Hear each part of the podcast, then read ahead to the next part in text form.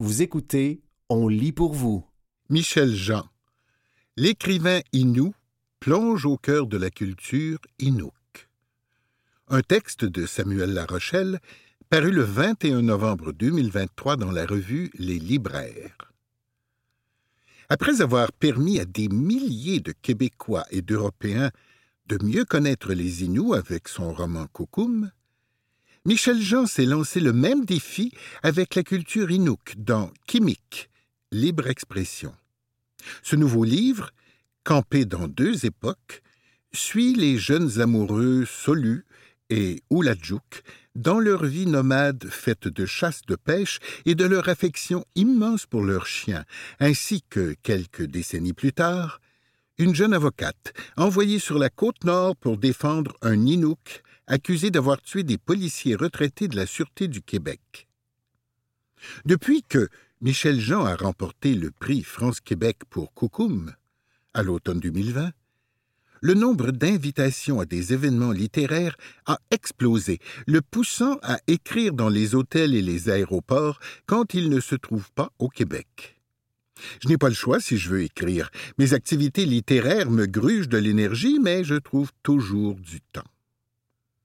En imaginant Ouladjouk, un chasseur un peu fantasque qui connaît le territoire comme le fond de sa poche, et Solu, une fille extrêmement sérieuse qui refuse le rôle traditionnel de femme au foyer, l'écrivain va bien au-delà de ce que la majorité des gens savent des Inuits. À part le fait qu'ils ont des chiens et qu'ils vivent dans des igloos, peu de gens connaissent leur mode de vie. Ils ont une grande spiritualité et un attachement fascinant pour la nature. Le territoire ne leur appartient pas, c'est eux qui appartiennent au territoire. À une époque marquée par les débats sur l'appropriation culturelle, l'auteur Inou s'est-il questionné sur sa légitimité pour raconter les histoires d'Inuits Oui et non. Je ne parle pas en leur nom. Je raconte une histoire qui dépeint ce qui leur est arrivé.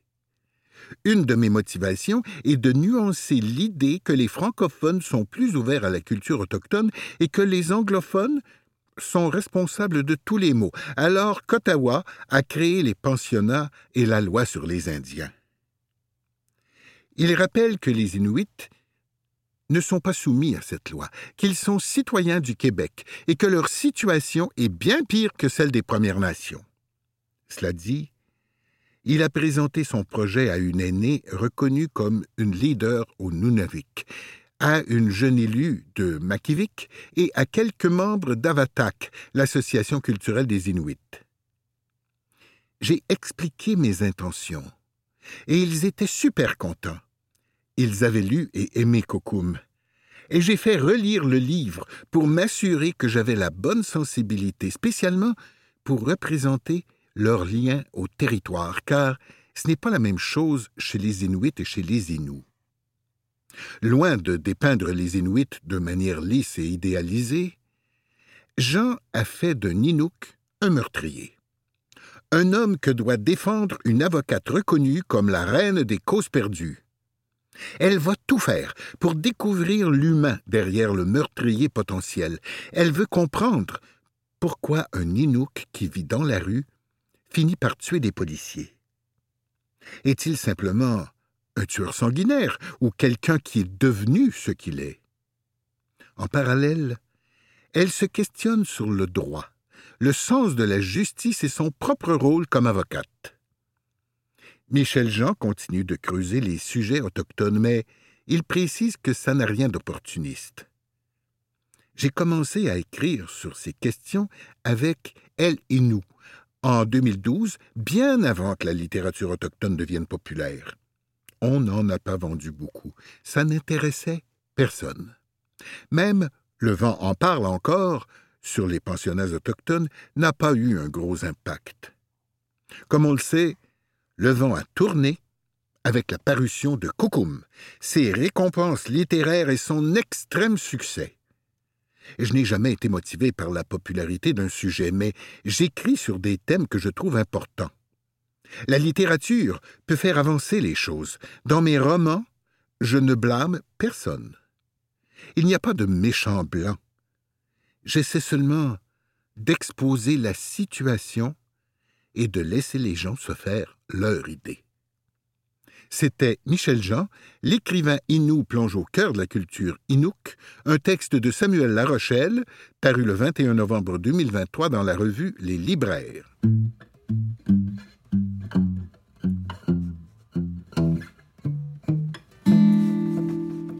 Dans les territoires de l'intime, cinq récits d'ici à lire. Des suggestions de lecture de Magali Lapointe-Libier, paru le 23 octobre 2023 dans la revue Les Libraires. Certaines écrivaines creusent leur intime, l'exposent au grand jour, nous permettent de nous y reconnaître grâce à des histoires poignantes. On vous présente ici une sélection d'œuvres qui nous ont fait éclater de rire, réfléchir, des récits qui traitent tous de l'intime et adoptent divers genres. Bande dessinée, essais, romans, récits autobiographiques, recueils de poésie. Le terme intimité, plus probant depuis la pandémie, est plurivoque. Il peut suggérer un lieu dans lequel la vie privée est respectée, une relation de profonde confiance entre deux personnes, ou encore l'intimité personnelle, ce qu'on préserve en nous. Voici donc cinq œuvres baumes bombes incontournables. Une confession, la nôtre. Confession d'une femme normale, Pau Pau, est une création du neuvième art qui est la définition même du sentiment de validation. Héloïse Marseille y narre son vécu, ses premiers émois sexuels, le visionnement d'un film avec des scènes choquantes dans le salon familial, la honte ressentie lors de rendez-vous amoureux homosexuels. Cette œuvre littéraire, qui est la première d'Héloïse Marseille, rend accessible la thématique de la sexualité, notamment par le recul et la légèreté dont elle fait preuve et qui sont cathartiques. Confession d'une femme normale déconstruit des tabous sexuels bien ancrés dans la société québécoise, des problématiques rarement soulevées sur la place publique. Par exemple, elle traite de la manière dont notre regard est déformé par l'omniprésence de la pornographie, dont les préceptes sont insensés et exagérés. Un refuge intérieur. Avec Tu choisiras les montagnes, le Norrois, Andréane Frenette-Vallière a créé un essai mariant la poésie, la psychanalyse et la nature dans un langage sublime dont chaque mot est recherché. L'auteur a écrit ce texte pour surmonter les violences qu'elle a subies. Elle tenait dans le secret de sa pensée une voix, Mona. Une relation s'est nouée entre elle et cet alter ego, dont la présence est révélée par des passages en italique. En faisant sortir cette voix au-delà d'elle-même, en écrivant, l'auteur s'est autorisé à dévoiler son fort intérieur. Mais voici que je me déchire encore, divisé entre toutes les actions possibles et impossibles, captive. Je voudrais que mes écrits traduisent la souffrance de ma surdose de vitalité, je ne la contiens plus, ne la connais plus. Elle me sort par la peau, des nuées de fou. L'intimité symbolise l'intériorité et le secret. Ce désir de dissimulation devant les autres met l'accent sur le rapport d'altérité. Au départ, les textes de Mona étaient ma voix, mais je ne pouvais pas aller aussi loin parce que c'était trop proche de moi. Je fais donc vivre à Mona ces sujets à l'intérieur de l'intimité, a relaté Frenette Vallière en entrevue pour L'œil régional. La poétesse a trouvé refuge dans les coins naturels de la côte nord et du mont Saint-Hilaire. Les mots sensibles de Tu choisiras les montagnes rendent palpable cette terre, cette verdure, ces épines tortueuses. Loin de la présence humaine, l'écrivaine cherche sa voix qui a été trop souvent tue pour pouvoir à nouveau habiter son corps et son écriture. Il m'a été difficile de ne pas écorner toutes les pages, toute l'œuvre étant très juste, Le paysage, l'éloignement, mais aussi le travail quotidien du corps pour sa survie, se présentent pour Sue Hubble et pour Henry David Thoreau comme moyens ultimes de revenir au sens fondamental de l'être. Et l'écriture, parce qu'elle se situe au plus près du souffle, permet de rendre compte d'une telle parole, heurtée et truffée de silence, trouée de blanc. Ce que je retiens de Tu choisiras les montagnes, c'est une écriture appelant à corps et à le sublime de la nature. J'ai été bouleversé par cette intimité fouillée, recherchée, exposée. Une comète inextinguible. Marie-Hélène Racine travaille entre autres le collage et on retrouve dans Tohu la maison en feu, ce mélange d'images et de mots. Ce recueil de poésie explore les parcelles traumatiques tirées de l'inconscient de l'auteur. Ses souvenirs d'enfance résonnent en une déflagration au fil des pages. Cette œuvre est la marque d'un univers empreint d'une imagination fertile. Elle regorge de symboliques frappantes. La teneur langagière du texte côtoie le fantastique avec la véhémence de la chute d'Icare. Faite d'acétate et de cendres, ma mémoire est une montagne de duplicata. Elle largue derrière elle des poussières d'ectoplasme avant de flamber dans les tambours qui s'étirent sous mes yeux. Parfois, il suffit que je change de pièce pour que mes souvenirs me suivent à la catastrophe. Les fantômes qui viennent de naître avalent alors les premiers. Le bruit devient épouvantable. Chant de bataille tonnerre, silence. C'est un texte émouvant, car on devine la réalité qui se cache derrière la fiction. L'auteur a réussi à nous faire ressentir sa poésie roche dans son tranchant, son poids, sa signification originelle. Je cherche ma jeunesse calcaire dans le fond des puits. La force de l'œuvre est recelée dans la teneur des mots et ses possibilités.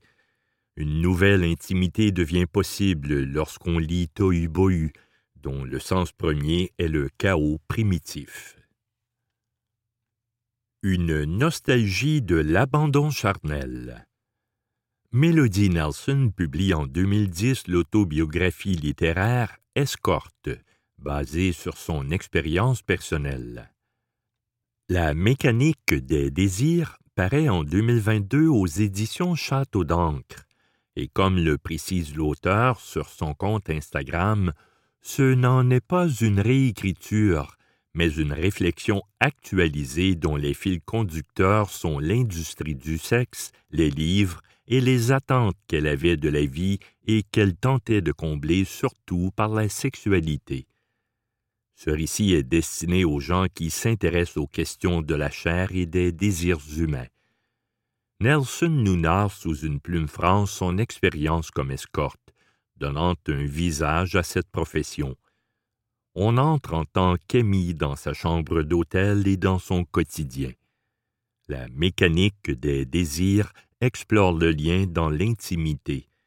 Nelson relate les détails de ses relations avec ses clients, arborant leur unicité. Mais être intime avec quelqu'un, c'est également connaître ses secrets.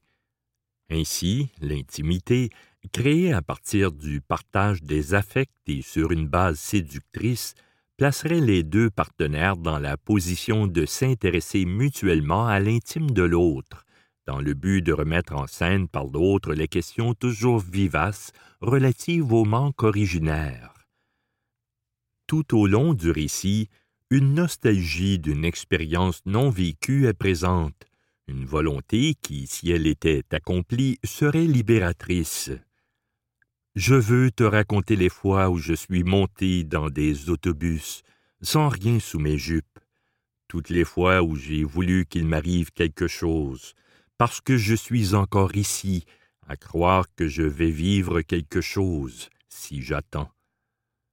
Je dois remercier Melody Nelson d'avoir donné une voix à un métier trop souvent terni par les stéréotypes et où la femme est pointée du doigt. J'attends encore le récit du point de vue des clients masculins de ce travail. D'ici là, autant les femmes que les hommes peuvent ouvrir leurs horizons en lisant ce récit autobiographique. Une présence trouble.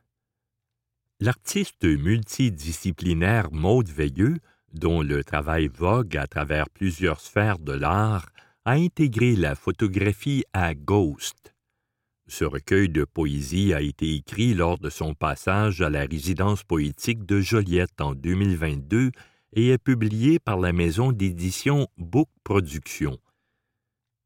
Comme l'a mentionné l'auteur entre les pages de la revue Les Libraires de septembre 2023, l'œuvre traite de l'angoisse de la production, qui prend la forme de fantômes. Cette inquiétante étrangeté se révèle entre chien et loup, altérant les frontières du visible et de l'invisible. Ces textes amènent des questions sur les apparitions et leur raison d'être, et soulever la possibilité de leur existence les fait exister un moment, à l'instar de Feu Follet. Je détourne les yeux de mon reflet. Je suis un corps. J'ai un corps et plusieurs visages, un avec des traits suspendus, jamais libres, dont le destin ne s'accomplira pas, au coin de l'œil, un endroit où la vie continue, mais où le temps s'est en quelque sorte arrêté. En effet, nous créons ce que nous créons. Maud Veilleux est allé interroger les lieux de l'intime. Quand l'obscurité tombe, qu'y a-t-il au plus profond de nous? Qu'est-ce que nous nous cachons à nous-mêmes? Quelle est la façade que nous choisissons de présenter à autrui? Les autoportraits de Veilleux émaillés dans Ghost appuient cette réflexion sur l'identité narrative. Les mots de Ghost frappent dans le mille. Je suggère cet écrit aux adeptes de la poésie, aux sensibles qui ne craignent pas leurs fantômes. C'était Dans les territoires de l'intime, cinq récits d'ici à lire. Des suggestions de lecture de Magali Lapointe-Libier paru le 23 octobre 2023 dans la revue Les Libraires.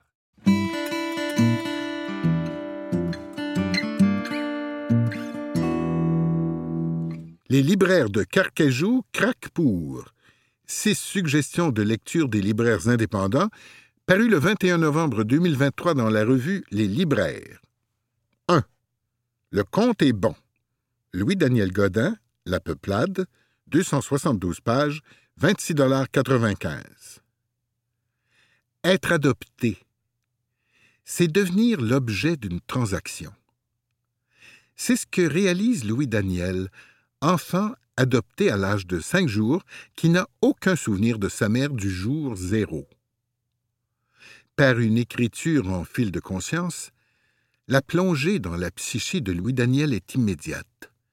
En cherchant à faire le compte de ses dus envers sa mère, celle du jour 5, sa famille et la vie elle-même, l'enfant et l'adulte qui s'alternent la narration des chapitres apportent au lecteur à la fois sourire et larmes, tout en offrant une perspective unique mais au sentiment universel sur le fait de grandir. Un premier roman marquant qui met en scène un enfant qui perd parfois le compte et un adulte qui, par un travail de mémoire, tente de reprendre le décompte. Libraire, Catherine Lambert. 2.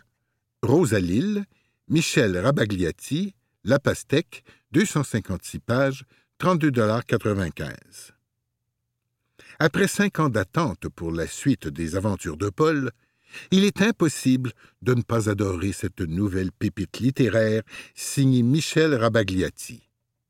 Tous deux, en période d'adaptation après de dures épreuves, Paul et sa fille nous montrent un segment de leur relation touchante. Ils se pardonnent, renouent des liens qui ont été délaissés et apprennent à s'aimer un peu plus à travers ce doux voyage. Le décor de l'île verte encadre avec perfection la beauté du récit. Le format roman graphique apporte de la magie au texte puisque l'absence de limite permet d'exploiter toute l'émotion des deux personnages. Une lecture qui m'a rendu profondément nostalgique et qui a aussi rempli mon cœur de bonheur. Libraire Élise Massé. 3. Ça aurait pu être un film. Martine Delvaux, Héliotrope, 328 pages, 26,95 Martine Delvaux nous plonge dans l'histoire méconnue de la peintre Hollis Jeff Dans l'ombre de deux artistes qu'elle a côtoyés au cours de sa vie, John Mitchell et Jean-Paul Riopel. Librement inspiré du parcours de Jeff Coate, le livre porte également un regard critique sur les rouages du milieu de l'art, milieu qui, comme le montre Delvaux, a tendance à favoriser le travail artistique des hommes au détriment de celui des femmes. C'est en adoptant une posture féministe et en ayant recours à l'écriture fragmentaire que l'autrice signe une œuvre dans laquelle se mêlent recherche documentaire et fiction et nous fait découvrir la vie d'une peintre méconnue de l'histoire de l'art. Libraire, Alexia Giroux. 4. Le tiroir des bas tout seuls. Orbi, les 400 coups, 72 pages, 23,95 Louis et Madeleine découvrent un tiroir rempli de bas seuls et décident d'enquêter afin de trouver pourquoi les bas disparaissaient surtout comment?